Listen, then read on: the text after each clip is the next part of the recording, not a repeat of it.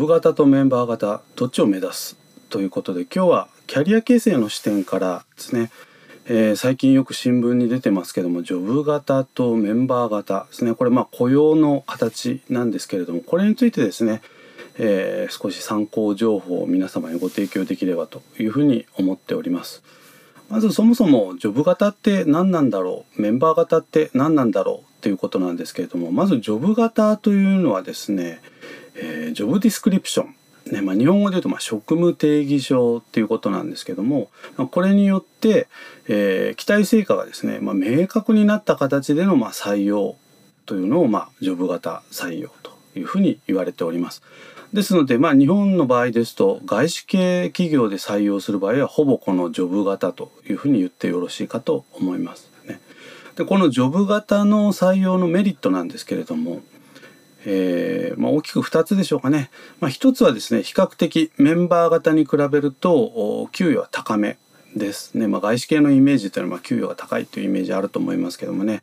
えー、まあそういったところとあともう一つはですねやっぱりあの部門分野の専門家をですねこう目指していけるということですね。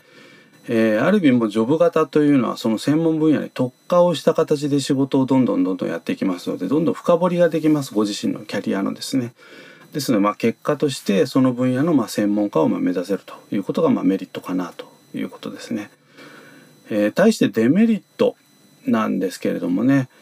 えー、まあ、外資系の方によく見られる傾向ですけどもね短期間でジョブホッピングの可能性がありますということですね。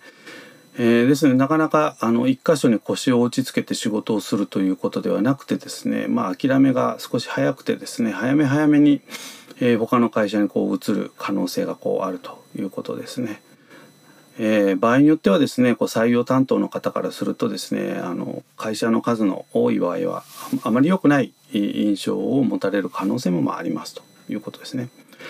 それからもう一つデメリットとしてはですね、まあ、一つこの専門的な分野を、まあ、極めようとしてしまうと、まあ、その結果としてなかなか潰しが効かなくなってしまいますということですね。だですからまあ慎重にやはりこの専門分野っていうのはやっぱ選んでいかないとですね、えー、後々場合によっては大変なことになる可能性もありますということです。一方でじゃあメンバー型っていうのはどういうものでしょうかというとですね、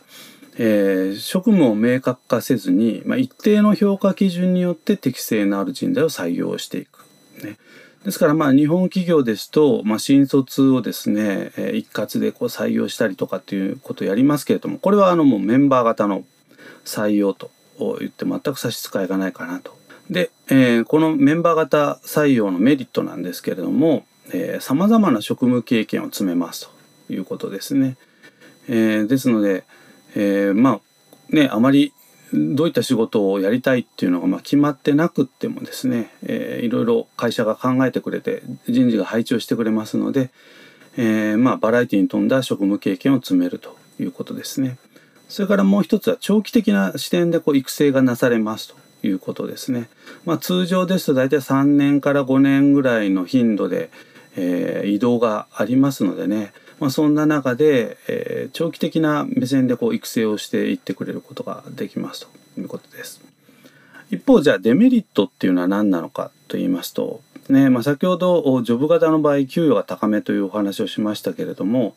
えー、メンバー型の場合はですねどちらかというと給与っていうのはまあ成果によらず比較的こうフラットですねですからあ同期間でなかなかこう差が出にくいというところですね。それからもう一つはやっぱ専門性が身につきにくいっていうところもあるでしょうか。ね、でまあこれから人生100年時代というふうにこう言われているわけですけれどもじゃあおすすめとしてですねジョブ型とメンバー型どちらがいいのかね、えー、働く立場としてどちらがいいのかというお話なんですけどもね、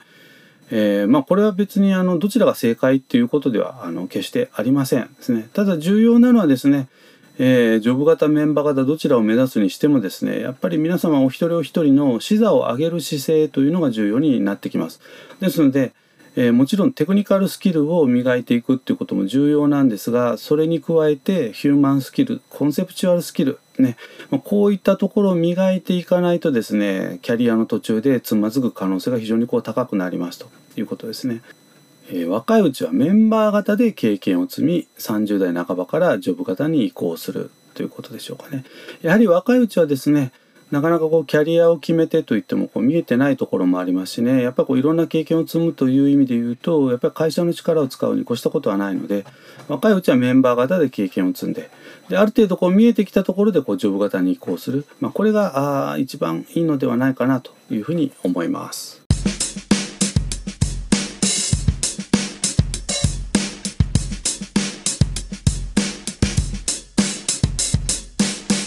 Oh, thank you.